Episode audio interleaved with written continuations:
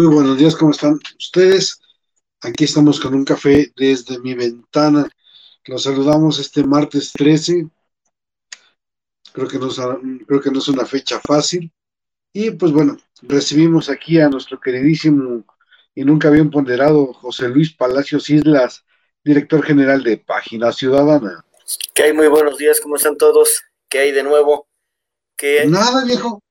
¿Qué noticias? Ahora sí traje mi, mi obediencia ciega, mira. ¿Ahora qué trajiste, Palacios? Soy un ciego obediente, como pide la 4T. Fíjate, ayer, ayer estuvieron buenos, ayer estuvieron muy buenos los chingadazos, compadre. ¿En dónde? Esa parte platícame, del, virrey, del virrey de, ¿cómo se llama? Del país de las, ¿cómo se llama? De las, de las camas vacías y de los muertos en casa. Ah, con, este. Mira. Estuvo bien, bien interesante el tema, mi querido José Luis Palacios. Que, suspendieron, ¿no? Para que no lo siguieran cuestionando, ¿no? Que no lo, que, que no lo fueran a dañar psicológicamente, ¿no? O que le dieran la realidad real, ¿no? O sea, que no, que, que no se diera cuenta, que no despertara de su sueño, ¿no? Pues más bien, digo, para que la dañaran este, psicológicamente debería de haber algo aquí, ¿no? Fíjate que me platicaron la historia una breve historia, reseña de Hugo López Gatel. ¿Tú sabías que fue miembro del Consejo Estudiantil Universitario? Sí, del CEU. Andaba con IMAS, con Ordorica, con todos estos jóvenes ilustres corruptos de Carlos Ahumada que les tocó la mano, ¿te acuerdas que les tocó la mano, no? Este, después fue de los médicos que acudió con LZLN Eso sí, no me acuerdo, fíjate. Eh, según me, platican, él también estuvo en, los, en el equipo médico que auxilió al EZLN. Otro detalle que me platican es que, ¿qué crees? La gente de, la Secretaría de Salud aseguran y comentan que Jorge Alcocer ya presentó la renuncia a López Obrador. Ya, ya le renunció. Que pues bueno, es que compadre, o sea, ¿Eh? Lo, traen como su baboso, pues, o sea. Ajá, pero e, el, argumento es que no se preocupe él, que él no firma, que, que todo lo firma el supersecretario. Entonces, cualquier responsabilidad la carga el, el supersecretario, no Jorge Alcocer, según esto, ¿no? Pero que Jorge Alcocer ya no quiere estar ahí, ¿eh? Porque toda la, todo, todo el control de la secretaría lo tiene el supersecretario. Es que, compadre, ¿Tú, ¿Tú estarías así como títere para que dejaran este, pasar al subsecretario? Pues está canijo, ¿no? Ahora. Pero aparte es un subsecretario muy, muy fresa, ¿no, compadre? No, no, este es que es muy engreído, según quien conoce a López Gatel, es muy engreído, que siempre ha sido así, ¿eh? Que por eso que hay pesadito, porque se siente más de lo que es, además de que tiene la gracia de, de la señora que vive ahí en Palacio Nacional, porque sabe leer poesía el Hugo López Gatel. E, e, entonces lo tienen en una charola de plata, como el niño este, más aplicado de la clase, y que pues ahí está, ¿no? O, sea, realmente es una historia eh, que, digo, ¿quién, pues, todo, todo el movimiento de izquierda que está ahí, pues ahí lo tuvo que recomendar, ¿no? A mí se me hace raro, mi querido Palacios, la filtración esta de las fotos donde está con una novia. Con una reportera. Se me, hace que es como una explicación no pedida. Es como para querer simular algo que no es y, y como para querer atajar algo, como para curarse en salud, compadre. De qué sea, no lo sé pero ahorita, por ejemplo, estás dando una posible explicación, que es consentido de la reina. Y entonces el eunuco tiene que taparle el ojo al macho y decir, no, pues salve el rey, yo no he dicho nada, ¿no? Digo, lo más que puede pasar es que sea peor, peón de negras. Sí, pero si todo esto viene aunado al robo de los medicamentos de los niños con cáncer, eh, ahora lo que están anunciando ahorita en Palacio Nacional de la compra del medicamento que algún día tendremos contra el coronavirus, está muy raro, o, sea, yo no puedo eh, sospechar, pensar, imaginar que este gobierno sea más ratero que el anterior. Pues más tramposo, sí, no sé si más ratero, porque no tiene tantos recursos como los tuvo Fox, por ejemplo. O sea, Fox tuvo una cantidad impresionante de recursos. Pero acuérdate que dejaron aquí impresionantes recursos en fondos, que se los han acabado. Y también se dejaron un impresionante pago adelantado de la deuda externa. Eso me queda claro. Deuda externa que nadie les pidió que pagaran por adelantado. Pero bueno, aceptando sin conceder, compadre. Yo sí siento que hay menos recursos. Pero sí se han vuelto más mañosos. Y eso del, robo de medicamentos, hasta pareciera un autorrobo porque es un tema de eh, medicamentos que no habían llegado a los este a los ¿cómo se a los niños con enfermos, ¿no? O a los enfermos con cáncer. Entonces, como decir, chin, pues ya que se los íbamos a dar, nos lo robaron. Pero a mí me parece más un autorrobo que otra cosa, compadre. Pues eh, eh, mira, y lo que pasa es que la Fiscalía General de la República no hay. No hay. Pues yo no más quiero saber cuántos corruptos hay metidos en la cárcel, compañero. No hay. Renoir, buen día. No hay fiscalía. ¿O tú cómo ves, René? ¿Hay Fiscalía General de la República o no hay? No, no. brilla por su ausencia, brilla por su ausencia la, la fiscalía, lamentablemente. Es tan independiente, tan independiente que no da cuenta a nadie. Que nadie se da cuenta que existe, ¿no? Bueno, mira, Gers Manero es un viejo lobo de mar y yo nada más quiero recordarte a quién se le escapó el Chapo. al tío de Heidi, yo, yo me acuerdo que fue al tío de Heidi. Se le escapó a Gers Manero. Ah, no al abuelito. Ah, bueno, perdón. Entonces, este, digo, yo nada más quisiera recordarte que se fue a Gers Manero que se le escapó el Chapo. Pero bueno, así son las cosas. Mi querido René Cuya, ¿qué opinas de la comparecencia de, este, de Gatel, Muy buena, muy interesante. Dio, que, dio de mucho que hablar en redes sociales por el show que brindaron ahí las senadoras, sobre todo ahí mujeres como Lili Telles, este, pues evidenciando lo que es la verdad, ¿no? también sacando raja política, sacaron raja política, obviamente, ¿no? Se quisieron ver como defensoras del pueblo, de un tema que pues todos sabemos que es insoslayable, ¿no? La, pobre, eh, el pobre trabajo de la pandemia que hace López Gatel, el sólido apoyo de, López Obrador, de no te preocupes, que hasta le, le echa porras a, López Gatel en, las mañaneras. Sí, sí descaradamente, como lo hizo en su momento Peña, Peña Nieto con esta este, Rosario Robles. No te preocupes, Rosario. Y entonces, bueno, pues. Sí. Pues ahora sí que no hay novedad, simplemente pues era un show que aprovecharon perfectamente sacar ahí su, su, raja política este, algunas senadoras, ¿no? Y pues lo tuvo que suspender, dieron pie para facilitar el camino a López Gatel de, ya no comparecer, ¿no? aunque al final él dice, ¿no? Lástima, y hasta apaga el botoncito del micrófono. Este, yo siento que por ahí le faltó algo que estuviera planchado por parte de Ricardo Monreal, este, no hubo un buen trabajo detrás de, de cámaras, y yo creo que por eso finalmente pues los panistas se fueron y aprovechó perfectamente la mesa directiva para suspender la sesión, ¿no? ¿O cómo ves, Bruno? Pues yo no sé, pregúntale a tu senadora.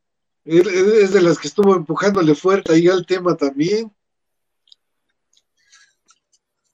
Sí. Pero, también entró.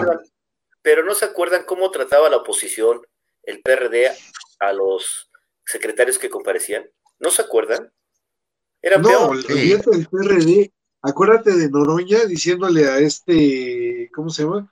Al exsecretario de Seguridad Pública, es un asesino maldito. y lo vamos, y estoy sacando las pancartas y todo el rollo, y ahora, dos chingadazos y Ay, no, no, falta de civilidad. Falta de, el argumento fue la civilidad, que no había condiciones.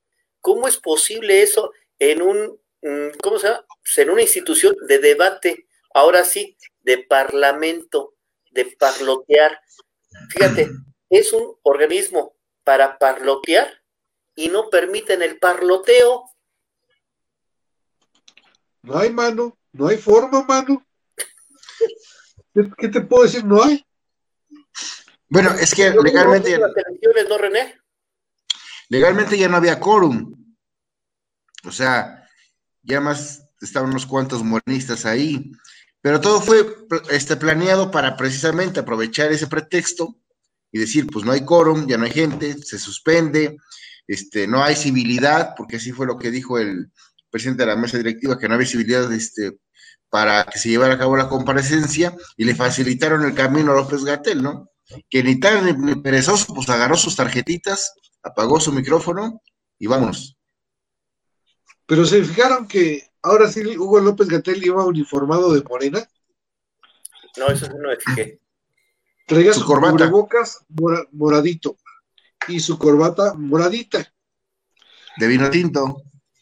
Exacto, o sea, ahora sí me lo uniformaron al nene, me lo mandaron a la escuelita con su lunch y le dijeron, mira, si tus compañeritas te pegan, te tiras al suelo, te haces bolita y no te levantes. ¿No? Y esto, bueno, este, este, este tema, este escenario, sin duda alguna, eh, deja una expectativa muy grande para ver qué va a pasar eh, en las intermedias del julio del próximo año donde pues están, lo, que hemos comentado aquí, se disputan 15 gobernaturas, 30 eh, congresos estatales y varios este, ayuntamientos. René, pero espérate a que termine el cochinero. Ahí en tu estado, compadre. No, no, no, el cochinero de Morena. Están repitiendo lo mismo que hicieron en el PRD en el año 2000, 2002, cuando no, no, no, los chuchos, este, los chicos apoderados del PRD y ya no hubo elecciones por un cochinero igual que está ocurriendo en Morena. Y eso que no, es lo mismo, ¿eh? Ayer íbamos a tomar la posesión del partido. El problema fue que se atravesó que era la hora, la, hora alegre, cabrón. Entonces, pues cualquier bolo que se respete, pues tiene que ir primero a la cantina, güey. Entonces ya no nos dio tiempo pero hoy la reprogramamos para un día, para, para una, hora, más temprano, para ver si no nos agarra la hora del amigo en medio camino. Porque hay que recordar que somos 90% alcohol y 10% botana. Pero este realmente es un cochinero y hay que ver si él no se mete o si se mete el dueño del partido. Entonces, este, el dueño del balón, ¿no? Perdón, perdón el dueño del balón, e, este, si lo recoge o se va. Tiene que dar un manotazo, obviamente, ¿no? Aunque él diga que, no se va a meter, que no, pues obviamente sabemos que no puede dejar a un lado eh, este, e, esta, sí esta. Eh, sí puede. Sí puede. Mira, tiene a sus paleros, digo, tiene a sus aliados que puede postular sus candidatos y con el sello de la 4T o de López Obrador sacando la foto junto a él, pues es garantía de que van a votar por ellos. O sea, eh, eh, el presidente es un eh, ya una, un verdadero maestro en destruir partidos. Como construye Pero, Lo que decías tú, José Luis, es evidente lo, lo que se vio ayer, un cochinero, y luego, luego ahí es lógico que mandó este, Delgado, Mario Delgado, a un séquito de, grupos feministas con cualquier pretexto de que sufrió un acoso por, por este, por, el señor este. El embajador. Sí, que un acoso, y, bueno, pues ahí se hizo el colectivo, y luego llegaron las defensoras de, de, este, de Muñoz Ledo, y por poco se arma el traca-traca, ¿no? Este, a ver, a ver, René, nada más déjame recapitular. O sea, tú estás diciendo que este Mario Delgado le pidió de favor a sus aliados de la Ciudad de México, llámese Sheinbaum, que mandaran a las feministas que tienen entrenadas para ir a hacer desmadres a que sean desmadres a Morena, para pegarle a Porfirio Muñoz Ledo. Esa es más o menos la lógica. O sea que Sheinbaum es que maneja a las feministas que andan haciendo los desmadres. Pero lo acusan de abusador. Imagínate qué edad tendrían esas niñas. Lorena Villalobos. Hay, que ver, hay que ver qué tipo de colectivos fue, porque no fueron el, grupo de feministas este, drástico, de, golpe duro, no fueron ellas, fueron unas cuantas que pues evidentemente fue insoslayable, pues como no, no, tienen el oficio, a diferencia de otros colectivos, ¿no? Están un poquito desorganizadas incluso, ¿no? Pretextando este, cualquier tipo de acoso de, de Muñoz Ledo, yo creo que incluso sin sustento, dándola a la luz apenas después de cuántos años, entonces, este, deja mucho que ver. Y, va al contrapeso de, la gente que sigue a Muñoz Ledo, ¿no? por cierto, no sé si ustedes vieron en, las imágenes, a mí yo no me percaté de, no vi a la, esta senadora eh, con licencia, este, que es comunicóloga, por cierto, este, ahí, que, eh, eh, que es la secretaria postulada para Morena con Muñoz Ledo, la gordita, Citlali. Citlali no la vi, ¿eh? Porque ese hubiera llegado y hubiera puesto su, impotencia corporal, ¿eh? Como cuando le cayó encima Madero. ¿Te cuando le cayó encima Madero? Sí, que se hizo viral la foto ahí. Sí, ese armas tomar. No la vi, no la vi en ningún video ni, en las fotos de ayer de respaldando a, a Muñoz Ledo. Pues más allá, que más salió a defender a Muñoz Ledo? salió a defenderlo Patricia Ruiz Anchondo y salió a defenderlo Lorena Villavicencio. Bueno, fíjate que yo conocí a Lorena Villavicencio cuando era secretaria de Porfirio Muñoz Ledo, cuando fue presidente del PRD.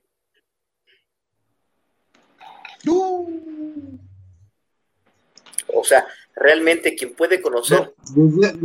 desde, antes, mi querido José Luis. ella, era su, ella, era su, secretaria cuando fue senador eh, del, 88, del 88 al 94. Cuando él fue senador, ella era su secretaria. El senador más productivo de esa legislatura, ciento no sé cuántas iniciativas presentó. Deja de eso. Yo me acuerdo que Salinas mandó a hacer una reunión con todos los senadores priistas y los regañó y les dijo, oigan cabrones, o sea, un solo senador les pone la madre a todos. ¿De qué se trata? Es que, acuerda que aquellos eran dinosaurios, llegaban a dormir. Don Dormilio M. González, ¿te acuerdas? Don Dormilio. Pues no es que esta, la tigresa que llegó como senadora, ¿no? Que, les decía, son senadores con un resortito, ¿no? Que, no se despiertan para votar, ¿no? Sí. Dormilio, cabrón. Qué cosa, Oye, Bruno. Bruno, Bruno, a ver, me, llama un poquito, este, ¿por qué nomás los lunes invitas a, los diputados y los martes que es estelar con, con Palacios, con, con Roberto? Pues no, no, no, este, nomás no, no hay mano, no hay mano. ¿Tú quieres diputado? Prometo que, prometo cambiar. ¿Saben que yo el lunes tengo un grave problema? Este, como que nos hemos ido desacomodando. Y ayer no sé si se fijaron que no transmití. Yo ayer me,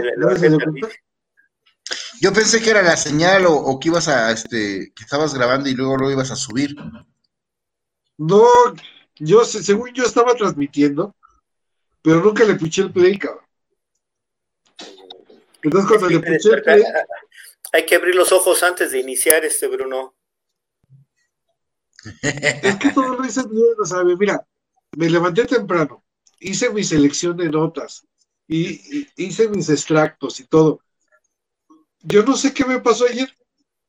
Pero bueno, sí prometo que sea el, martes, el día de las entrevistas.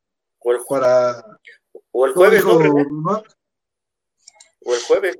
Oye, ¿y cómo vieron la marcha o cómo están viendo las marchas aquí en la Ciudad de México? Diario. Espérame, nada más, no, nada más déjame terminar con el tema del Hugo López Gatel. Porque hoy registramos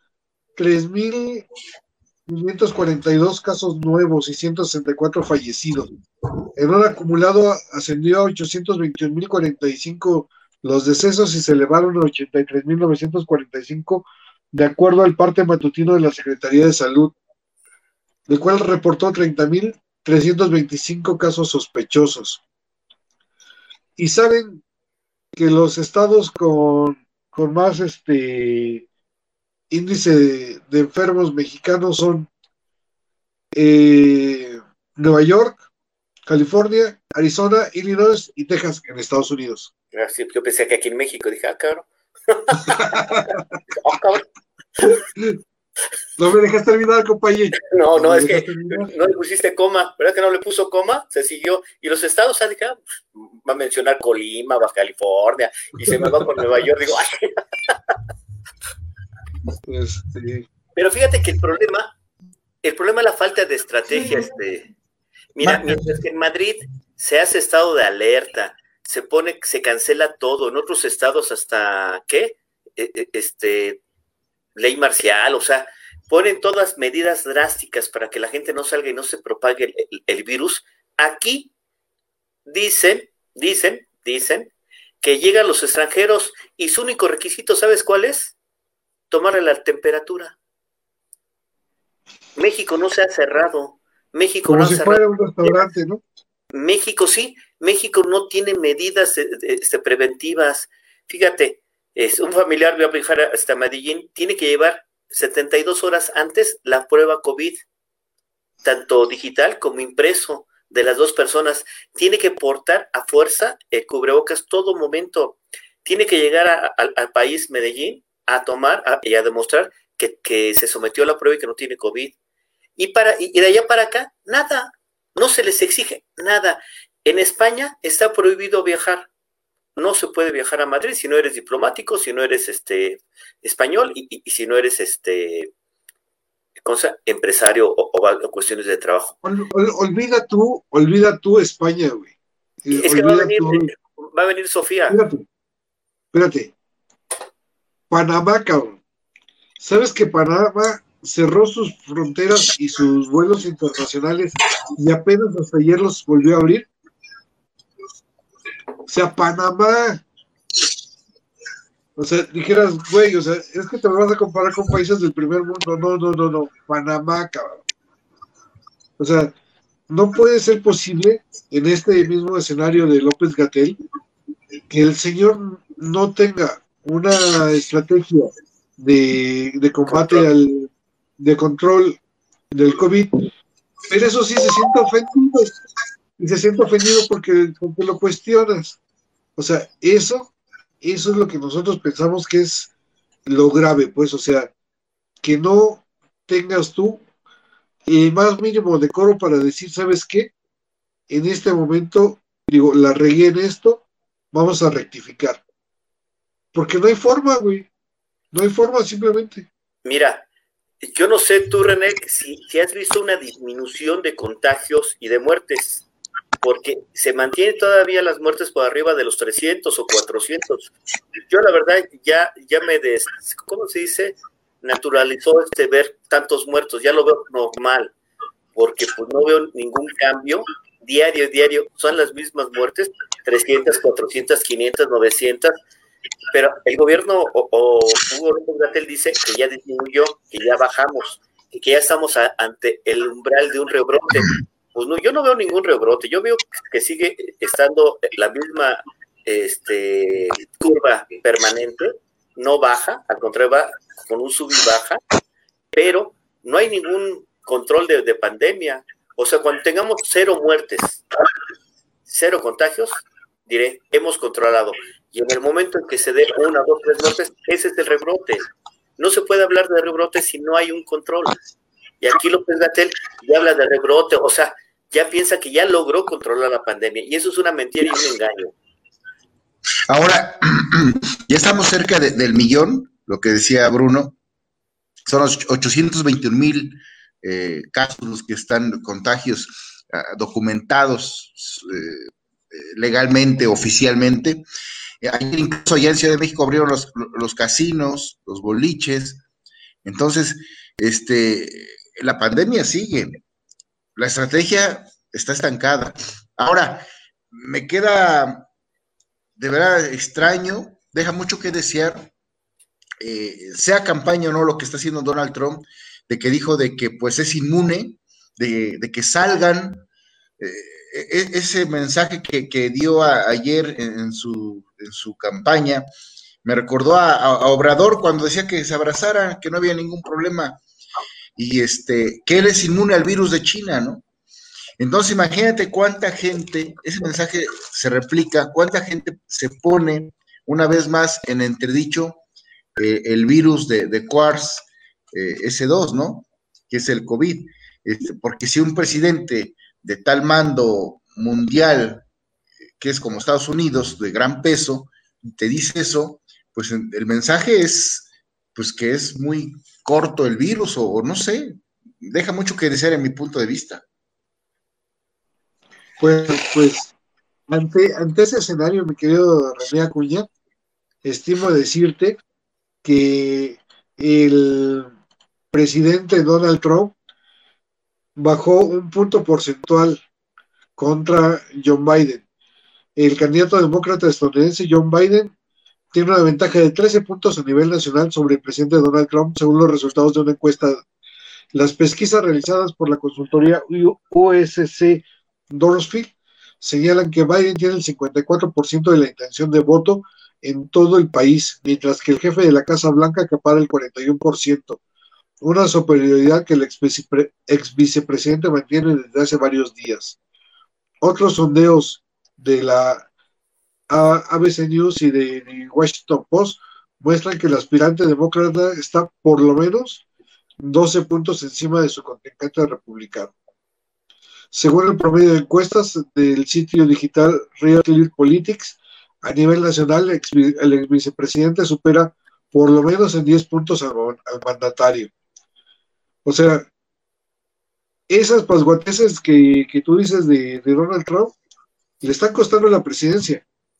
Y pareciera que el presidente aquí en México está haciendo todo para perder las elecciones intermedias. Eso es lo que yo veo como un tema muy, muy grave. No sé tú cómo veas, Palacios.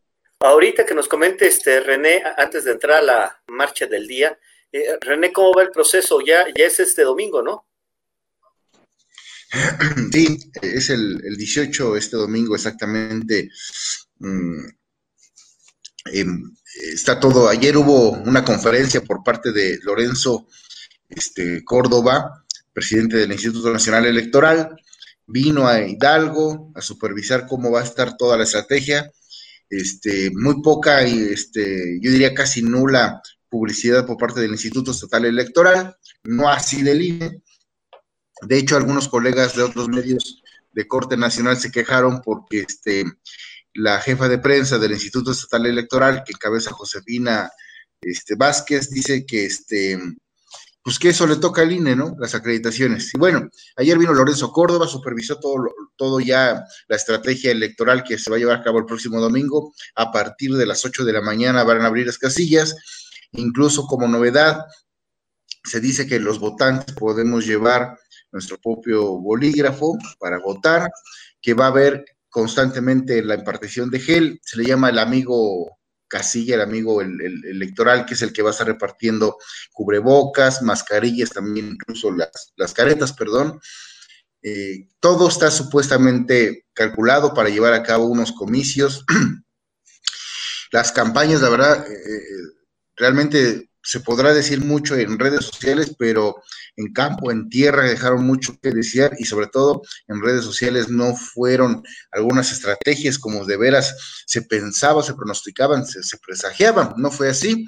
Sin embargo, bueno, eh, repito, hay una encuestadora que pues la verdad dice que sea quien sea el candidato, Morena va a estar aún ahí con presencia otras ya desmintieron que no, que el PRI, en lo que comentábamos al principio de, este proceso electoral, eh, el PRI va a recuperar Pachuca, se puede mantener en Tulancingo, Huejutla, la Huasteca Hidalguense, que tiene un peso político por el agrupamiento de, de, huastecos, de esa zona este, colindante con la, con, la Sierra Alta, pues también se puede recuperar, que entonces puede, puede, va a estar muy atractivo eh, igual en Coahuila, no hay, perder, no hay que perder el ojo porque se va a plasmar el ánimo de la gente, sea cual sea el resultado, es un espejo de del ánimo de la gente vivo.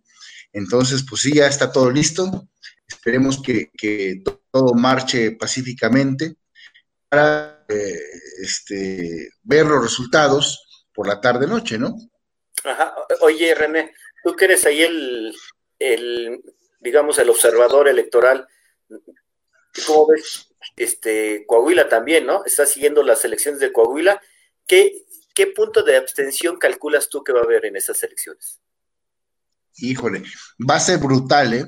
Los pronósticos igual por acá y he estado ahí con algunos colegas de por allá intercambiando información y, no va a ser copiosa el, comparación como fue eh, las elecciones federales.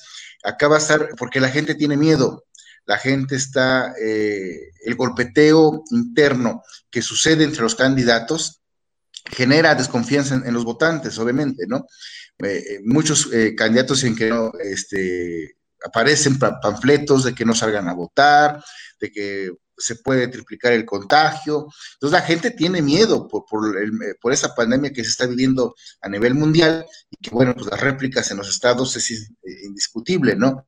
Entonces hay que ver, sobre todo lo que tú dices, José Luis, es importante, va a ser interesante, estelar, yo diría, el enfoque de, la, de, la, de los votantes, el ánimo, ¿no? Porque las elecciones federales se formaron filas desde las 8 de la mañana que abrieron las casillas oficialmente. Y aquí, pues vamos a ver cómo va a ir eh, la gente. Se espera que entre las 9 a 12 de la, del día esté más o menos el, el, pico de, votantes, porque a las 2, 3 ya la gente ya se dedica a comer, se, se va, porque es domingo familiar. Entonces vamos a estar puntualmente siguiendo cada uno de los procesos en los 84 municipios de Hidalgo que se renuevan y pues el Congreso local allá en Pues sería bueno ver si no hay carrusel, si no hay ratón loco, si no hay este esas prácticas este viejas del de partido de Estado, ¿no? Sí, pues ahora sí que este, hay, que recordar, eh, estaba viendo un, reportaje de que este, del, del cochineo que decías de Morena, ah, eh, Hidalgo está dentro de los veintitantos estados donde Morena no tiene presidente oficial del partido político morenista. Entonces, e, eso ha generado un, desgorre, un, un cochinero peor, ¿no? Porque no se han puesto de acuerdo, aún así, de última hora han bajado candidatos, les han restituido algunas este, candidaturas. Ha sido un relajo en, el tema de, los morenistas, la verdad. ¿Cuánto vale una candidatura? Pues unos buenos milloncitos no te quería intermar, ¿verdad? Pero, querido Mario ¿cómo estás? Buenos días. Mario. Buenos días. ¿Cómo estás? ¿Cómo, ves el tema de la presidencia de Morena? Bueno, dice, las encuestas dicen que Morena ha recuperado algo de las preferencias, que lleva 39% al mes de septiembre, el mes de eh, pasado, y que, pero bueno, yo voy de acuerdo, ojalá que no regresen las prácticas eh, eh, antiguas, las prácticas fifís, las prácticas del sistema neoliberal Vamos a ver en las elecciones del próximo año si Morena aprendió a eliminar esas prácticas corruptas dentro de las elecciones o si las incrementó. Ahí sí vamos a ver porque pues va a ser como el circo que ayer dio López Gatel en la Cámara. o sea, estuvo interesantísimo, estuve riéndome todo el santo día y él con la cara dura, con la cara dura como si tuviera la razón como si no fuera el responsable de la muerte de más de 83 mil personas. Con él no era, con él no era igualito. El próximo año va a venir este, pues una hecatombe, porque la gente que aprueba el, el trabajo del, del, presidente y la gente que aprueba a Morena, pues tiene grandes problemas porque después va a tener que responder ante los desaciertos. Estamos viendo una serie de atropellos, por ejemplo, en la construcción del tren Maya, un saqueo arqueológico como nunca antes se había visto en la presencia de autoridades, en la presencia de la población, en la presencia de las poblaciones indígenas. Están las fotografías del saqueo, es terrible lo que está ocurriendo. Está todo lo que ocurre en el, en el, en el aeropuerto. O sea, todo lo que está ocurriendo con el atropello, como si no fuera con ellos. O sea, eh, la situación no está eh, para, para festejar nada. Y el próximo año, según estas encuestas, pues el 39% se la va a llevar Morena. Vamos a ver de qué se trata, ¿no? Vamos a ver el, show va a continuar, el show va a continuar mientras la esposa del, primer mandatario, que no es primera dama, sigue haciendo visitas al extranjero a costilla del presupuesto nacional, porque no creo que sea con su dinero ni con dinero.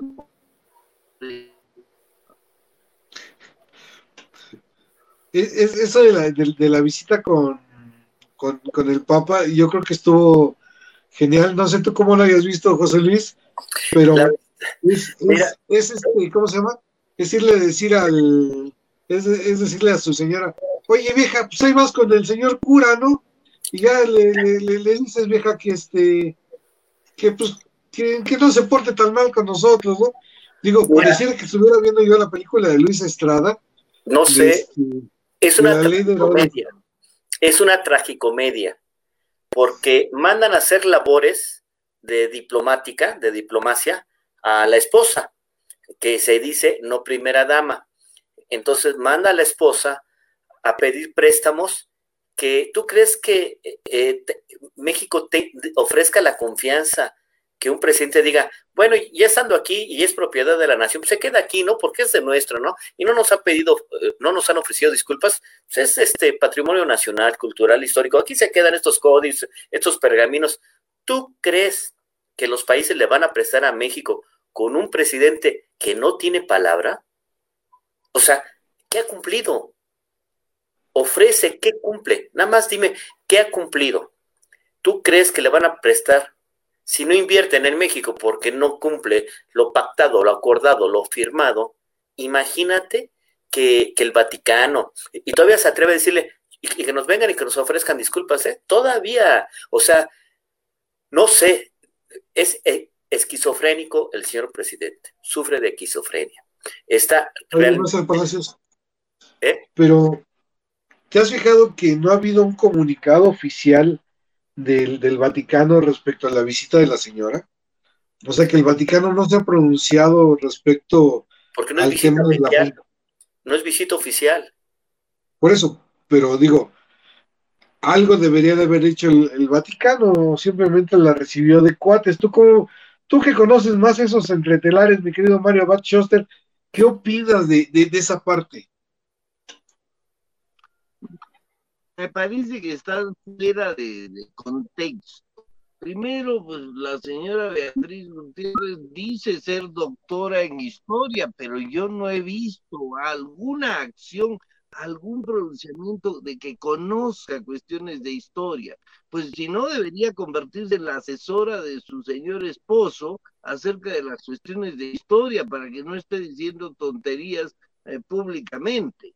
O sea, lo que dice López Obrador no tiene ningún sustento. Además, lo único que le está pidiendo es que se ponga de rodillas ante él por el perdón de los abusos cometidos. Tranquilo, tranquilo. No existía España cuando, cuando llegaron a América. ¿Qué está pasando? Yo no me he enterado, pero me mandaron unas fotografías que están quitando el monumento a Colón. Quitaron el monumento a Colón. Quitaron. A ver, me mandaron unas fotos. ¿Ya lo quitaron? Sí. Ya, ya lo quitaron. O sea, a ver, Que para sí. que lo fuera a restaurar el INE. Un remozamiento, Ah, manita de gato. Ya, ah, ok, pero no fue para eliminar, porque eso es una traición No, a la no. patria y tienen no, que no. venir a pedir, los reyes de España tienen que venir a pedir perdón de rodillas ante el Palacio Nacional, porque es el Tlatuani mayor. La ignorancia es gigantesca. Adelante, José Luis. Lo quitaron porque habían amenazado con destruirlo. Había grupos que- que querían destruirlo. Entonces Claudia inteligentemente dijo, ah, necesita una manita de gato, vamos a retirarlo. Luego todavía le pone lim- este, limón a la herida a López Obrador, que aquí no se festeja el, el Día de la Raza. E- En España sí, el Día de la, ¿qué? Hispanidad, al- algo, o- o algo así de, de hispano, que, que allá se celebra el, el 12 de octubre, pero que aquí no se, se celebra el Día de la Raza. Todos los años se ha celebrado, yo no sé en qué país viva López Obrador. Sigues, Mario. Bueno, o sea, mi pregunta es, primero, ¿en qué condición viaja la señora Gutiérrez Müller? Porque ella misma rechazó ser la primera dama, la, o sea, ella no va a aparecer en actos públicos. ¿En, qué condición está viajando? ¿Con qué dinero está viajando? ¿Alguien sabe? No, ni idea. ¿No? Con los 200 O sea, pesos que gana su esposo. claro, para representación del presidente. O sea, ¿cuál? O sea, ahora se hace lo que Don Tlatuani quiere que se haga. Entonces, me llama la atención. Además, vestida a la usanza antigua, con velo, o sea, eh, eh, compungida, compungida, a punto del llanto. Entonces, además está visitando París, está visitando Italia, eh, ya visitó el Vaticano, quién sabe qué más le falte visitar, ¿no? Entonces, pero me pregunto, ¿quién autorizó eso? ¿El Congreso autorizó ese viaje? ¿En carácter de qué? ¿Se puede Oye, hacer? Ese, Yo también ese es un muy buen tema, fíjate. Es, ese es un muy buen tema. O sea, el Senado debió de haber autorizado ese viaje si es que hubiera sido en representación oficial, ¿no? Y, Claro, ¿no? En calidad de que, y además lo que sí sabemos, De lo que turista. sí sabemos es que fue con un pasaporte diplomático, porque Sí, porque- como bien dice José Luis, los viajes a, a- a Europa de los mexicanos están restringidos. Entonces no es fácil que un mexicano viaje a Europa en este momento, porque estamos en semáforo rojo y los, y los europeos no están permitiendo la entrada de mexicanos a Europa. Entonces tuvo que haber viajado con un pasaporte diplomático para poder entrar.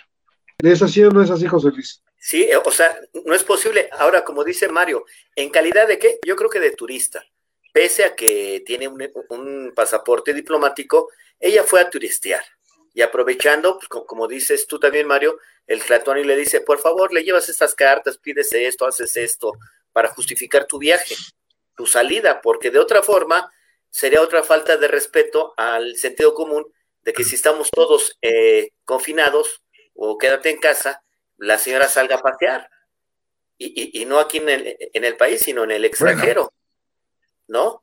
claro. ¿Qué otro país López tiene? ¿A, a quién? a- a- eh, Sí, López Obrador puso en un tuit, dice, ella está visitando en mi representación a gobernantes y jefes de Eh, Entonces sí debió, entonces sí debió haber solicitado permiso a- al Senado para llevar la Estado. representación Totalmente del de Estado. Totalmente de acuerdo, pero se lo pasó por el arco del triunfo. Pues es Tlatuani. Bueno, pero es que Ay. habría que aclarar, mi querido José Luis, si cuando dice que van mis representaciones como líder social, como persona física o como el presidente de este país, güey. No, ¿Por no levantes la bandera de que no sabes. Es el presidente. O sea, no, no, no saques la bandera compadre. de que yo no sé. ¿eh?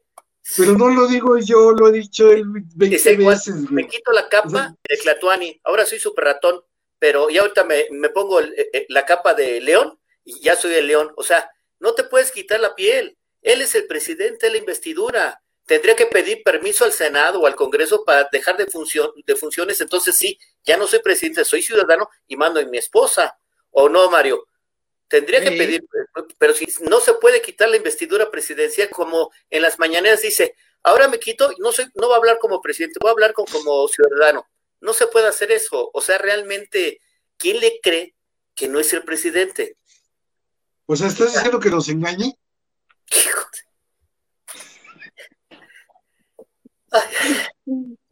No, espérame, espérame, espérame.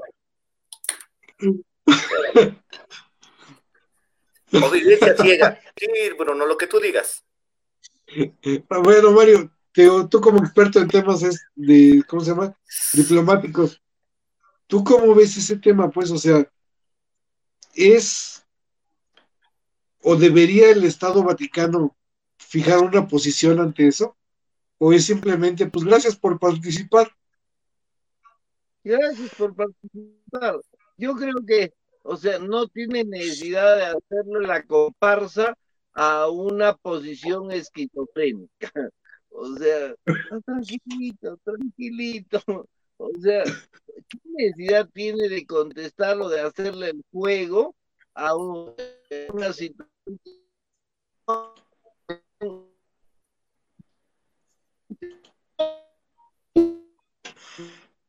Ni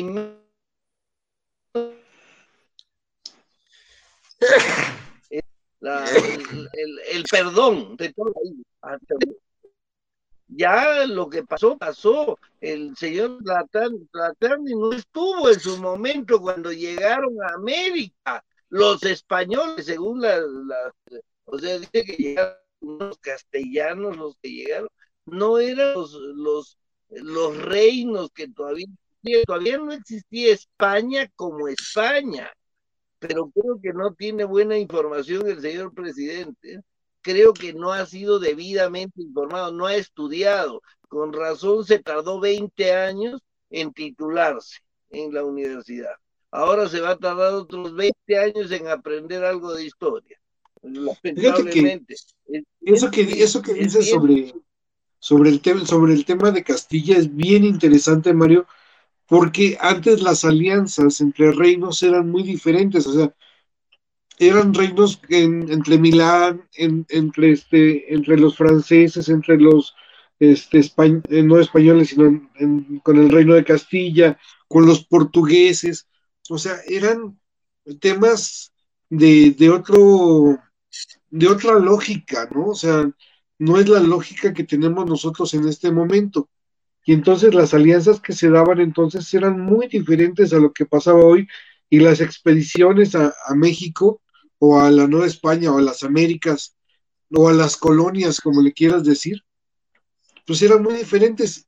No solo eso, sino que históricamente la conquista de México fue diferente a cualquier otra conquista de cualquier otro, otra latitud. Eh, para empezar, nosotros no tuvimos este, señores feudales, tuvimos encomenderos. Digo, tú recordarás esa, esa parte, mi querido Mario, que aquí a los indígenas se les encomendaba a, este, a los españoles para que les enseñaran este, la religión católica, porque quienes vienen de, de este, del viejo continente son los reyes católicos, que son los que vienen a eh, extender la palabra de Dios en el mundo. Entonces, la lógica es completamente diferente, Mario. No sé, corrígeme tú si estoy mal. No, estás en lo correcto.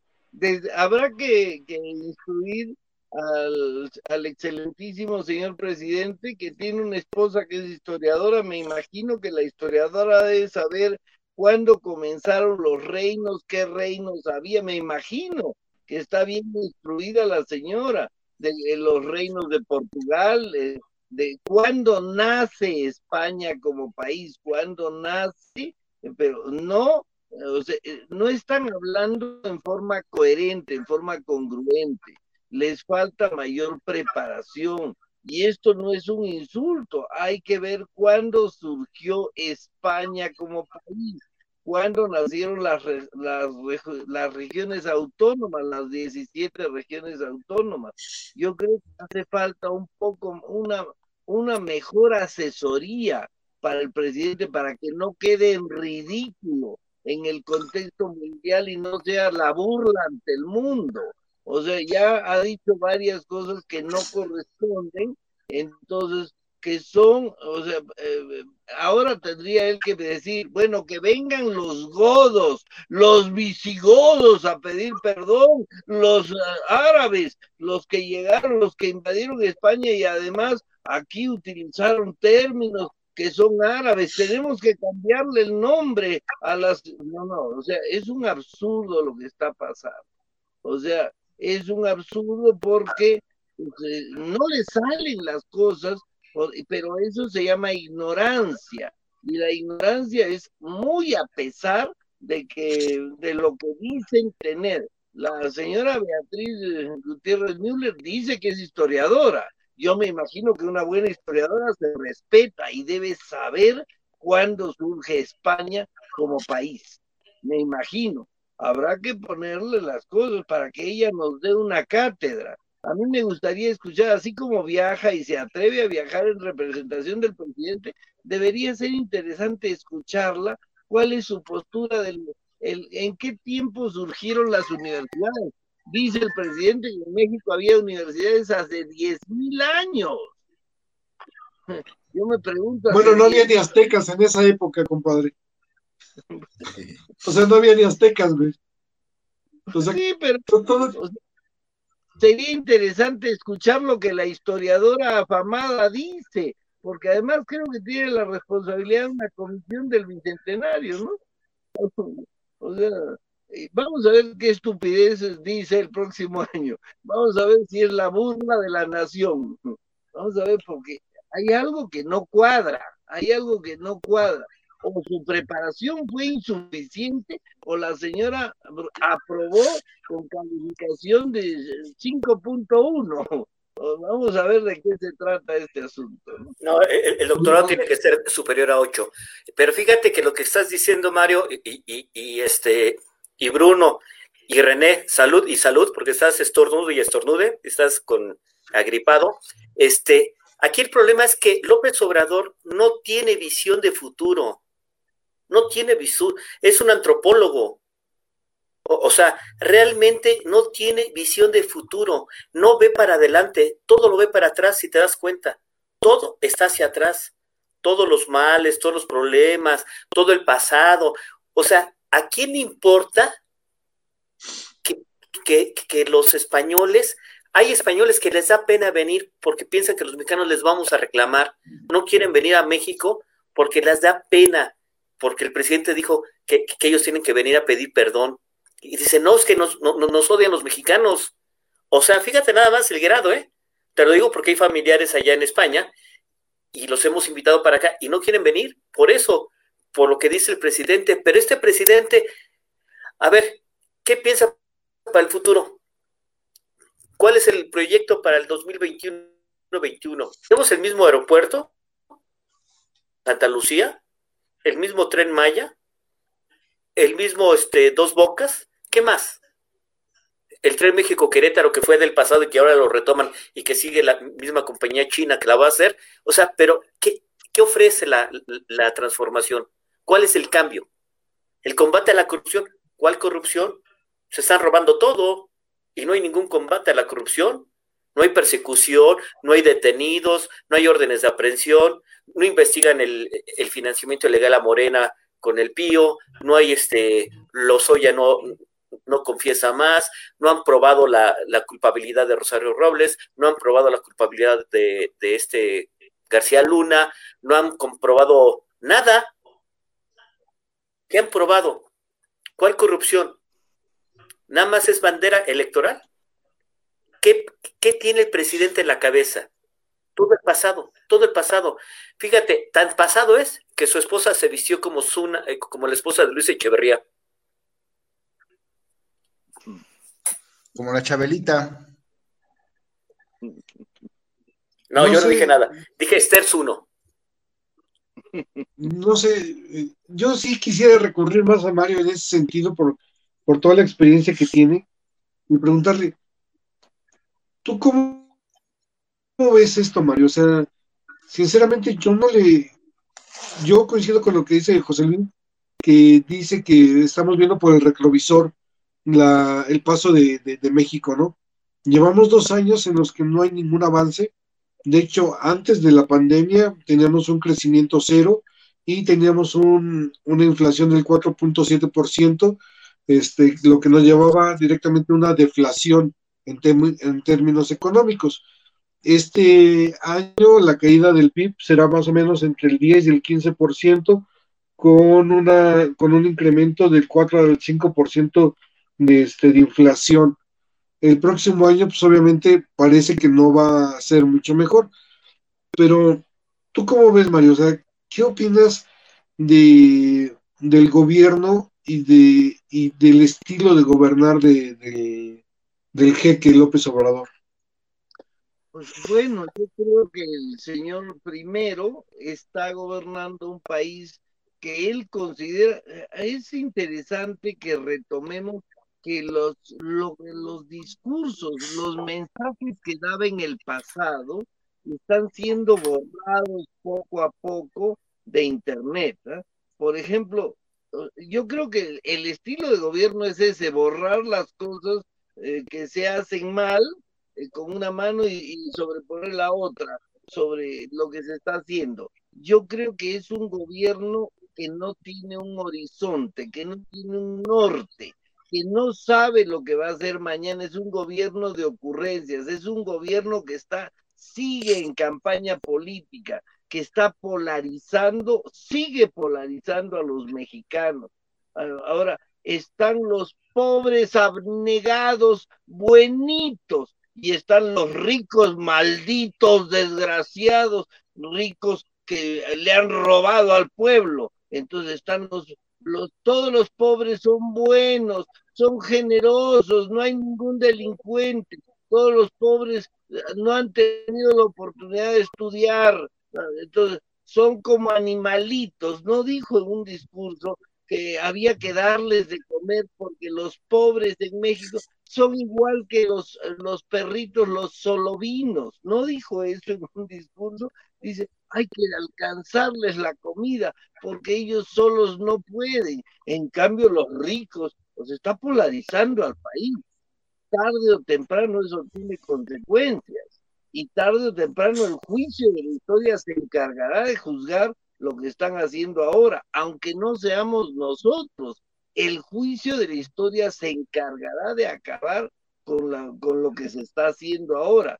Tarde o temprano tiende a caer el gobierno tiene su propia visión de las cosas, pero pues ha dividido al país. El presidente no está gobernando para todos los mexicanos, el presidente está gobernando para un grupo. Pero México también tiene al otro grupo. Entonces, tarde o temprano esto caerá. Y esto caerá, ya veremos si en el futuro se mantienen las mismas ocurrencias lejos de estar haciendo un buen gobierno, el presidente está creyendo que está haciendo un magnífico gobierno.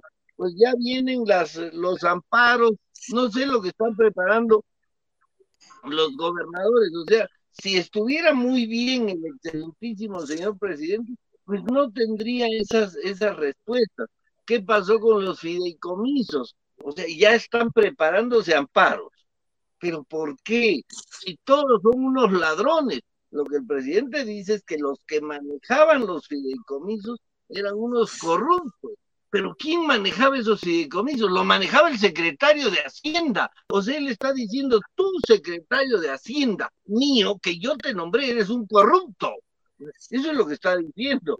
Dos años. Después están los otros secretarios el secretario de Educación también manejaba un fideicomiso. Entonces tú, secretario de Educación, eres un maldito corrupto, porque no sabes manejar. O sea, me imagino que para haber disuelto, para haber resuelto de los fideicomisos deben tener bien amarrados los esquemas. Vamos a ver de qué, se les avecina, claro, pero si, si hasta la Suprema Corte está de rodillas, pues ¿qué nos puede quedar? ¿Qué le puede quedar a tu programa, Bruno? ¿Qué le puede quedar a tu programa? Atente a las consecuencias. ¿Para qué abriste un programa crítico? Lo que había que haber hecho, ¿verdad, René? es un programa de aplausos al excelentísimo Tlatuani, ¿verdad, José Luis? Dos años con lo mismo, dos años que apenas se dan cuenta que son corruptos. Mi querido Mario, eso de un programa sumiso y eso de un programa que se apegue a, las reglas, eso no va a pasar, hermano. Es, es, eso no va a pasar. Pero bueno, de, lo que tú dices y bien señalas, y creo que José Luis y yo ya lo habíamos este, platicado en temas este, de frena, es que la sociedad este, media está siendo muy, muy golpeada. Y ayer tenía un anuncio donde el IMSS decía que se crearon 113.850 empleos formales durante septiembre más los 92.390 creados en agosto. Pero resulta que de enero a septiembre se perdieron 719.250 empleos, de los cuales 81% son permanentes. O sea, con eso nada más en cuestión oficial del IMSS, pero se estima que son 12 millones de empleos perdidos. Entonces dime con qué pinche jeta le das la cara a los mexicanos. Perdón por lo de pinche jeta, este, mi querida Judith. Bienvenida, ¿cómo estás? Hola amigos, ¿cómo están? Gusto en saludarlos. Ya tenía un rato que no podía, este, no me había podido conectar, pero la verdad es que como siempre, pues muy, muy gustosa de compartir con ustedes cierta información y sobre todo lo que se genera acá en Palacio Nacional. Oye, Judith, ¿tú qué sabes? Digo, Mario y yo teníamos una duda. ¿En calidad de qué viajó la señora Beatriz Gutiérrez Müller de López Obrador, Tlatuani del país? Pues fíjate que eh, eso es una pregunta que no se le ha podido realizar al presidente como tal. De hecho, hace rato, eh, de manera, eh, digamos, general y obviamente con el pie de, la interrogante o la pregunta de una compañera eh, reportera que realmente no le preguntó eso como tal. O sea, yo creo que esa es la pregunta obligada, el preguntar o el saber en calidad de qué, ¿no? Cuando ella fue muy categórica desde el inicio de esta administración que no iba a, tomar el papel de primera dama y además, bueno, pues obviamente también eh, pues eh, digamos, no usurpando, pero sí haciendo una función que, que, en, ese caso lo tendría que estar haciendo el eh, secretario de Relaciones Exteriores, ¿no?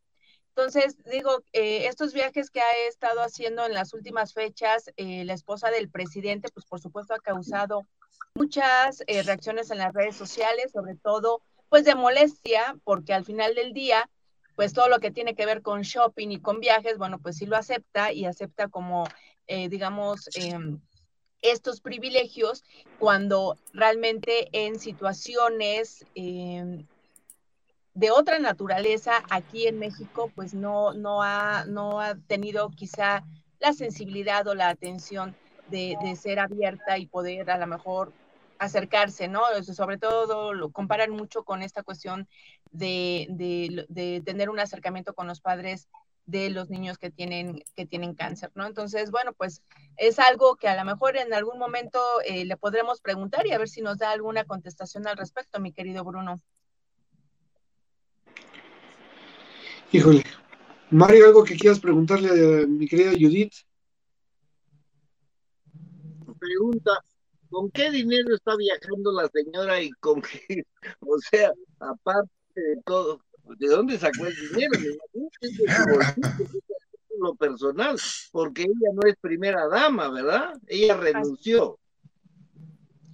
Pues mira, eh, Mario, todas esas respuestas, eh, o más bien todas esas preguntas, nos las eh, hemos hecho nosotros, no tenemos la información, obviamente ojalá nosotros tuviéramos acceso a ese tipo de información, pero bueno, pues a lo mejor tendremos que hacer ahí un poco de investigación al respecto y pues sí, eh, preguntarle de manera directa al presidente, ahora sí que, como dice él, quién pompó, quién patrocina, ¿no? E, ese tipo de viajes, ¿no? Habría que ver también cuál es su respuesta y cuál es su, uh, su sentir en ese, en, en, en, ese, en ese rubro. Y bueno, pues yo me estoy conectando, eh, amigos, porque bueno, hoy, eh, en la mañanera del día de hoy, en, como cada martes, que es el informe del pulso de la salud, pues se llevó a cabo todo el anuncio de lo que tiene que ver con la vacuna que México podrá adquirir precisamente para combatir el COVID-19. Eh, ya hay una vacuna eh, que se va a tener aquí en nuestro país a partir de diciembre de este 2020, que es de origen eh, chino, ¿no? es de una empresa farmacéutica, Cancino Biologics, y pues ya, de hecho, el, el directivo de este, el directivo ejecutivo de esta empresa, pues ya dijo que va, que México va a poder contar con 35 millones de vacunas contra el coronavirus, por lo que, bueno, pues a partir de este, de este invierno estará disponible para su aplicación de dosis única. Eh, el presidente, bueno, pues obviamente comentó que, las, que la vacuna que va a adquirir ya México, bueno, tiene la, la, Em, está plenamente certificada su eficacia. Esto ayudará, pues, obviamente, a que nosotros no nos quedemos, digamos, rezagados eh, a nivel mundial con el acceso a esta a este antídoto al, al, SARS eh, CoV-2, que obviamente, bueno, pues ha provocado más de 85 millones de personas este, eh, fallecimientos aquí en, en nuestro país y creo que, perdón, no, no dije millones, son 85 mil personas que han fallecido aquí en, en, México. Y bueno, pues eh, el doctor Alcocer comentó que eh, ya se determinó que, por supuesto, en cuanto llegue esta vacuna, los, el primer rubro que, que va a ser eh, aplicada va a ser, por supuesto, para los y las trabajadoras de la salud. También se va a tomar en cuenta a eh, personas vulnerables, aunque ahí obviamente pues va a tener que haber toda una serie de análisis que va a estar a cargo del eh, comité técnico que decidirá el orden en que estas personas recibirán la vacuna. O sea, obviamente estamos hablando de grupos vulnerables, pues personas que tienen enfermedades crónico-degenerativas, ¿no? A lo mejor también pueden ser mujeres embarazadas o personas de la tercera edad, ¿no? que a comparación de otras pandemias o de otras enfermedades, bueno, los niños, em, el sector infantil, obviamente su, propensión no es tan, em, tan impactante, ¿no? Como lo puede ser para los eh, grupos de adultos mayores. Entonces, bueno, pues ahí está como esa información. Y por supuesto, por su parte, el canciller Marcelo Ebrard anunció que además de este mecanismo COVAX al que está eh, inscrito México, bueno, pues hoy de hecho ya se firmó un acuerdo de compra con tres empresas farmacéuticas, ¿no? Que tiene que ver eh, AstraZeneca, que ya se había hablado de manera eh, previa, ¿no? De origen argentino, Pfizer y CanSino Biologics, ¿no? Que, bueno, pues es esta empresa eh, China para poder adquirir también otras, otras eh, vacunas y con esto poder garantizar al menos uh, un poco más de 100 millones de mexicanos. Por su parte, bueno, pues el secretario de Hacienda comentó que este paquete de vacunas, ¿no? Que se va a ir como dando de manera paulatina, digo, la primera va a ser la, la de origen chino, y lo que tiene que ver con AstraZeneca y Pfizer, pues en los próximos meses, eh, sobre todo lo que tiene que ver para el siguiente año 2021. Así es que este paquete de vacunas va a costar al gobierno mexicano alrededor de 35 mil millones de, de pesos. Ya de hecho se dio un anticipo en días pasados de 159 millones de dólares, que más o menos en pesos mexicanos son 6 mil millones de pesos y bueno, se estarán haciendo anticipos parciales para poder obviamente tener todas estas eh, vacunas, todas estas, eh, estos proyectos, ¿no? Obviamente la, la vacuna china es la más avanzada, los demás también todavía están en fase 3, pero se espera que ya en breve se puedan consolidar precisamente para pasar a lo que es eh, la fase preclínica en la cuestión ya de la aplicación a, a los humanos. Yo, yo tengo una duda. Oye, ¿y la ¿todavía, ¿Todavía no está la vacuna y ya la pagamos? Se dio a un anticipo. O sea, pero no sabemos si, si funciona o no funciona la, la vacuna y ya la pagamos. Se dio ya como un reporte médico, obviamente, por supuesto, ya eh, primero a México le presentaron la propuesta, hubo varias propuestas que eh, todo lo que tienen que ver las autoridades sanitarias hicieron esta revisión, este análisis, por supuesto, eligieron a, a esta eh, vacuna de Cancino precisamente por ya estar certificada, entonces por eso es que se da este adelanto. Palacios. José Luis. Perdón, yo insisto, ¿y la rusa? La rusa, de hecho, está precisamente en este eh, mecanismo de COVAX. De hecho, eh, está eh, esa rusa, está una, una, una, de origen italiano. Son, de hecho, ocho proyectos en donde también México está participando. O sea, al final del día, pues también la rusa ha tenido ahí algunas, em, digamos, no ha podido como plantearse de manera general su, su eficacia.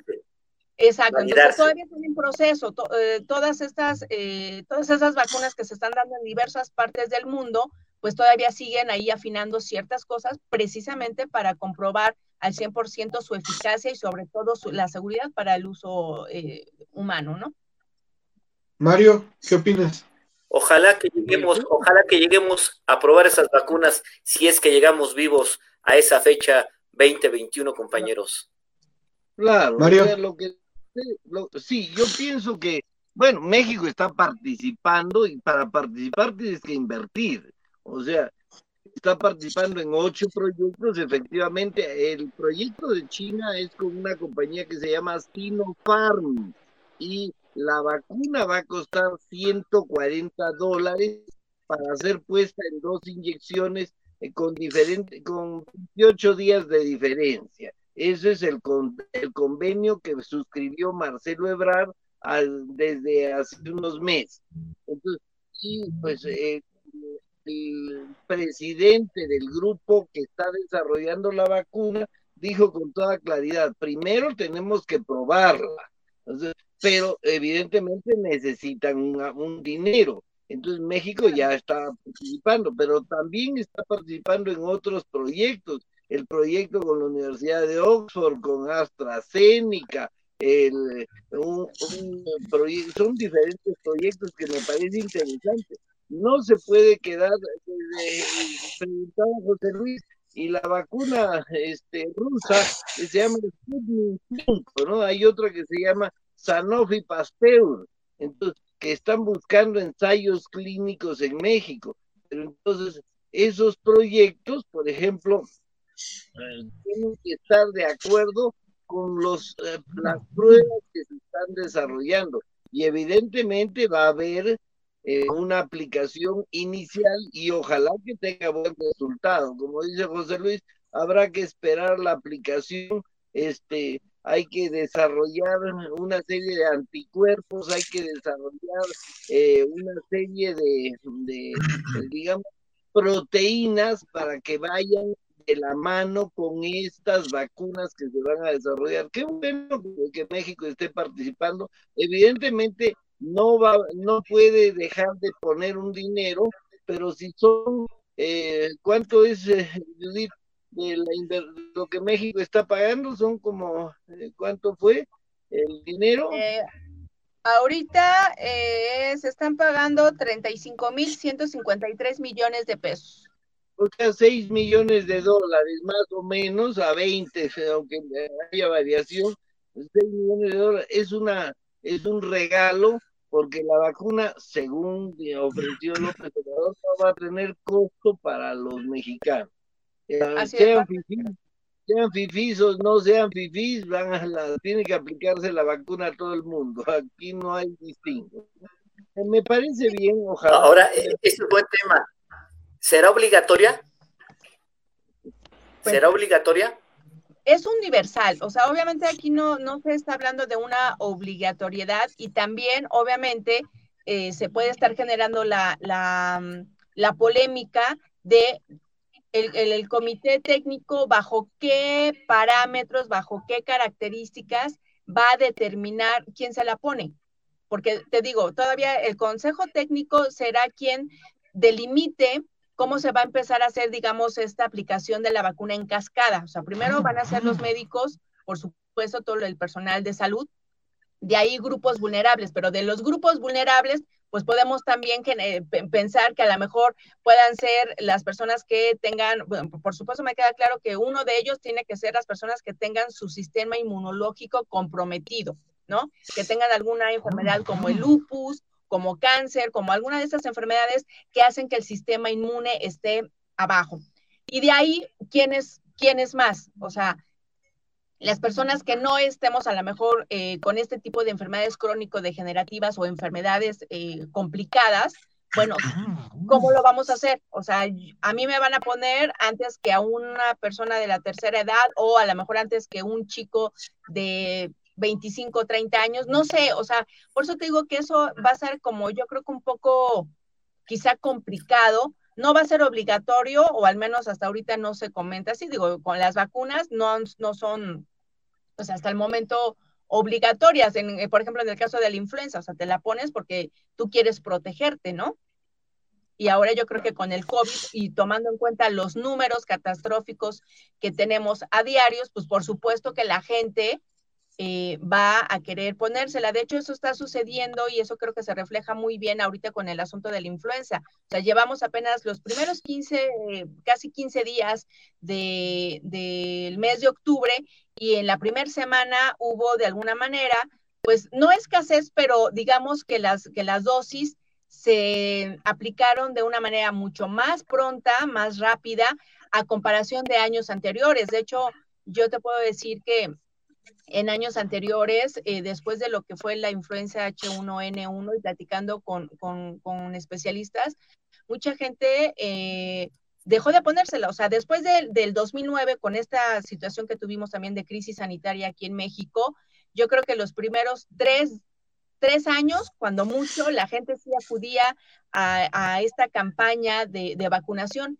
Después de eso, incluso en los propios eh, centros de salud, decían que por favor se corriera la voz porque las dosis estaban ahí. La gente no se las aplicaba. Y sin embargo ahora fue todo lo contrario. Fíjate que en Brasil, en Brasil ya hay denuncias sobre este, la venta de vacunas este, falsas. Este, muy probablemente habrá eh, muchas vacunas falsas en el, en el mercado. Claro. Eh, y también se habría, habría que decir que Cuba está a la cabeza de, las investigaciones debido al bloqueo. No se ha hablado tanto del, tema Cuba, pero por ejemplo en Uzbekistán ya están recibiendo la vacuna de, Cuba este, y están viendo que el interferón puede solucionar grandes partes del tema del COVID-19 y lo están metiendo como una vacuna, en, no como una vacuna, sino como un spray de este, de cómo se llama, de como si fuera una frin, una, una onda así, ¿no? Entonces, yo creo que este, por ejemplo, una Cuba, este, fármacos a Vietnam también, o sea, donde no hay tanto bloqueo hacia Cuba, Cuba ya está proporcionando este, vacunas para, para el, ¿cómo se llama? Para el COVID. Eso, pues eso es interesante. Yo creo que en ese tema eh, sí tenemos que ser como muy cuidadosos. Por supuesto que las autoridades sanitarias de México, pues sí tienen que dar a conocer pues toda la información. Por supuesto te digo que eh, esta vacuna de origen chino ya cubre o ya cubrió todos los requisitos que, eh, eh, que pide, que solicita precisamente la COFEPRIS. Es por eso que ya se está dando el adelanto y es por eso que ya se está previendo que para eh, finales de este 2020 tengamos ya en México las dosis para su aplicación. Pero creo que también nuestra responsabilidad como ciudadanos y nosotros como, como periodistas, tenemos que ser muy, muy em,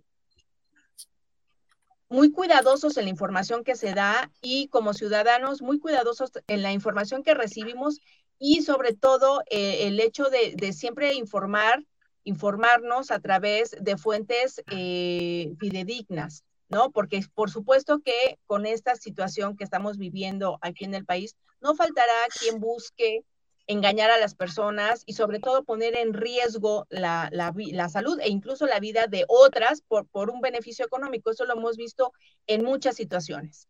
Y creo que esta, esta cuestión de la pandemia y el buscar, digamos, un antídoto no va a ser la excepción.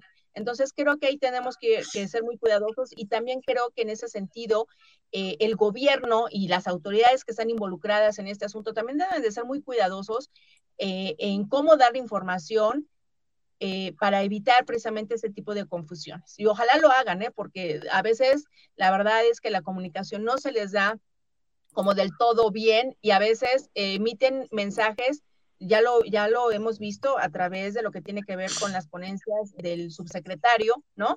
Que dice una cosa y pero resulta que no era así. Entonces, eh, ahí yo creo que es un gran reto el que, el que tiene la, el gobierno, pero también una gran responsabilidad de la ciudadanía de, y de la población en, en, general, vaya, de realmente informarse y eh, obtener la mejor, eh, la, la, tomar la mejor decisión a través de una información, ¿no? De una información objetiva y fidedigna.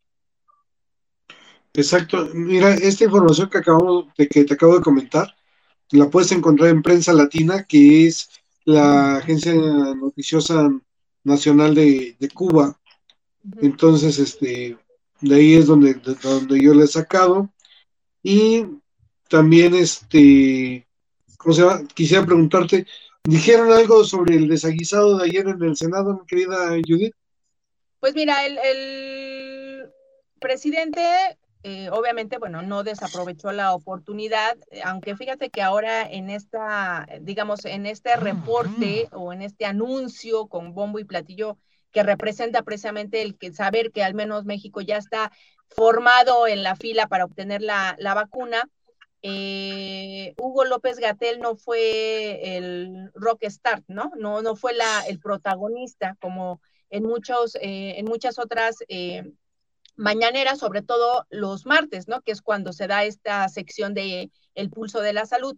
Entonces ahora como que estuvo así como muy, muy, este, muy sacadito de los, de, de, reflector, aunque sí el presidente dijo, bueno, a ver, que no sé, no, no recuerdo ahorita bien la pregunta, pero alguien de, de los compañeros hizo algo, alguna referencia con respecto al, al, COVID y entonces dijo, bueno, a ver, que, que conteste Hugo, porque ayer no lo dejaron, este, no lo dejaron hablar en, en, en el Senado, ¿no? Entonces, este, pues hasta ahí, hasta hace un rato, eh, apenas acaba de terminar la, mañanera. Yo no pude ingresar el día de hoy porque les digo que ya también aquí es todo, todo un rollo para poder eh, estar eh, en el salón de tesorería. Hoy no, no, no estuve, pero creo que no, no abordaron el tema o al menos no fue como el foco de atención, ¿no? Para, para el, el, presidente, pero te digo, si no dejó de hacer ahí algún comentario y un, un apapachito a, al subsecretario Gatel.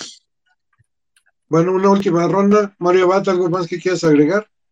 No, solamente pues me, me reí mucho con la, la postura de Lili Telles cuando le dijo que es el pequeño virrey, que le entregaba un cetro al pequeño virrey del país de las camas vacías y de los muertos en casa. Yo me imagino que la historia se encargará de juzgar la política que el actual gobierno está siguiendo. Nosotros no somos quienes, pero según eh, ellos es un excelente manejo de la pandemia.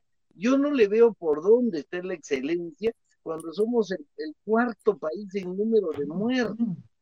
No le veo la maravillosa aplicación de una política de Estado para poder atacar frontalmente a esta pandemia yo creo que Hugo López Gatel, el, quien se va a encargar de, juzgarlo será la historia, pero espero que no haya una historiadora como la señora de, del presidente para juzgarlo, porque seguramente lo pondrá en los cuernos de la luna y dirá que sea el próximo presidente de México, Hugo López Gatel y Ramírez, el virrey actual.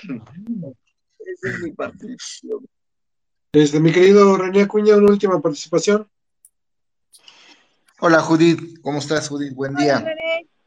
Hay que eh, fíjate que ayer eh, José Ramón de la Fuente eh, comentaba, alertaba ese tipo de situaciones que de la especulación de la vacuna, que, que no se caiga en especulación, porque pues hay muchos, lo que sea Bruno, hay muchos este, creadores de vacunas, exportadores de este producto, pide mesura y también comenta José Ramón de la Fuente que este producto, esta dosis, una vez que esté avalada por la este, ONU, de la, perdón, de la OMS, va a, surtirse a partir de marzo, de marzo del próximo año. Entonces vamos a estar muy al pendientes que, sea, ojalá pueda ser antes, pero José Ramón de la Fuente alerta que va a ser a partir del próximo marzo del 2021. Sí, de hecho, eh, algo hizo, perdón, algo hizo referencia el secretario Jorge Alcocer, que efectivamente dentro de lo que es el panorama de la Organización Mundial de la Salud, hay 42 eh, proyectos candidatos que precisamente están haciendo el desarrollo de estas, de estas vacunas. 10 de ellos solamente ya están en una fase 3. Ajá. Entonces te digo, pues sí, efectivamente hay que estar, hay que estar como muy, muy atentos y eh, sobre todo eh, atentos a, las, a la autorización de las autoridades sanitarias correspondientes en cada uno de los países para realmente saber las, la eficacia y sobre todo la seguridad de estas vacunas. José Luis. Pues este gobierno y este presidente y, y todo su gabinete voltean hacia otro lado, no ven hacia adelante siguen viendo el pasado y pues nada más ven el pasado y no ven el futuro. Ahora tenemos vacunas por todos lados que ya están desarrolladas, que están en fase desde hace creo que dos meses o el mes pasado ya se había anunciado que estaban en pruebas, que iba a haber pruebas eh, aquí en México con tantos mexicanos, este, creo que ya han pasado los 40 días, pero no hay nada, ¿eh? O sea, seguimos hablando, dando anuncios, pero no aterriza nada. Ojalá que este gobierno y este presidente volteen hacia ver hacia el frente y no al pasado y nada más se la pasen argumentando corrupción, corrupción, corrupción. Nos vemos mañana. Yo, quisiera leerles esta, esta nota de prensa latina, que es el Centro de Investigaciones Médico-Quirúrgicas y el Centro de Ingeniería Genética y Biotecnología demostraron la eficacia y seguridad del interferón alfa-2 humano recombinante, así se llama la, la vacuna interferón alfa 2B humano recombinante, un fármaco utilizado hoy en Cuba como profilaxis para enfrentar el COVID-19. Dicho medicamento, administrado por vía intranasal, fue aplicado a pacientes del programa de hemodiálisis y, sus resultados fueron publicados en la revista Journal of Renal Endocrinology. Previo al uso del mencionado fármaco, a ellos se le realizaron evaluaciones clínicas y radiológicas y estudios de hematología y química sanguínea. Este fármaco actúa directamente para el esquema del sistema inmunológico, para que el sistema inmunológico responda y active los mecanismos de inhibición viral. Entonces, te digo, esta es una nota de ayer de prensa latina hablando precisamente sobre el interferón. Pero ¿Quién bueno. Certifica? ¿Quién certifica, Bruno? El Centro de Investigaciones Médico-Quirúrgicas y el Centro de Ingeniería Genética y Biotecnología. No, bueno, sí, e-, esos digamos son eh, los centros de investigación, pero aquí lo es qué autoridad eh, sanitaria certifica la, eficacia y la seguridad de ese, de este medicamento para el uso de coronavirus. No dice una autoridad que lo que haya certificado, nada más dice que los resultados fueron publicados en la revista Journal of Renal Endocrinology. No dice que alguien los haya certificado y te digo, hay que recordar que Cuba está este, en un bloqueo, por lo cual creo que es difícil que le certifiquen la vacuna.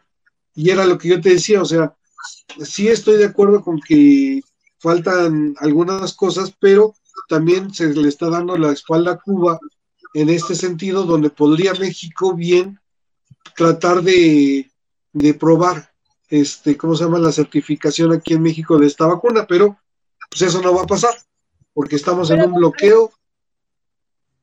Pero de hecho recordamos, Bruno, que precisamente eh, algo que, de lo que se ha jactado en nuestro país, y eso a través de las palabras del propio canciller Marcelo Ebrard, es que precisamente México puso sobre la mesa el, hecho de, que la vacuna contra el COVID tuviera acceso universal.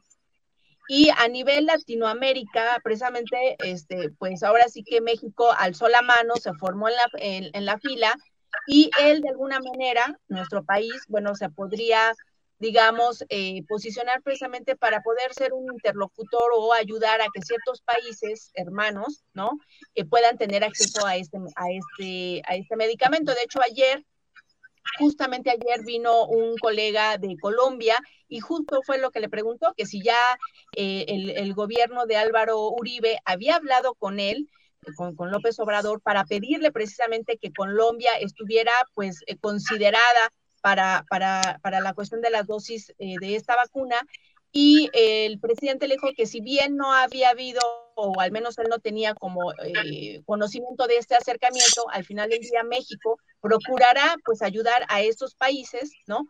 Para que puedan tener eh, acceso a este, a, este, pues, a esta vacuna, vaya. no, yo lo entiendo, yo, yo lo entiendo, yo lo que te digo es que alguien nos miente en este momento. Yo no sé si sean los cubanos o los mexicanos. Alguien tiene que estar mintiendo definitivamente, ¿no? Y en ese sentido, pues yo le preguntaba a Palacios hace rato con lo que decía René Acuña y lo que decía Mario Abad, ¿el gobierno nos miente? Pero bueno, dejemos esa pregunta en el, en el umbral. y este, ¿eh? En el tintero, dejémosla en el tintero. Dejémosla en el tintero y pues ya nos vemos mañana. Mi querido Renoir, que te mejores. Mario, gracias, por todo y por la cátedra de historia. Y gracias, Judith, por, tu información desde Palacio Nacional. Gracias, chicos. Cuídense. Bonito día. Bye. Gracias. Bye, bye.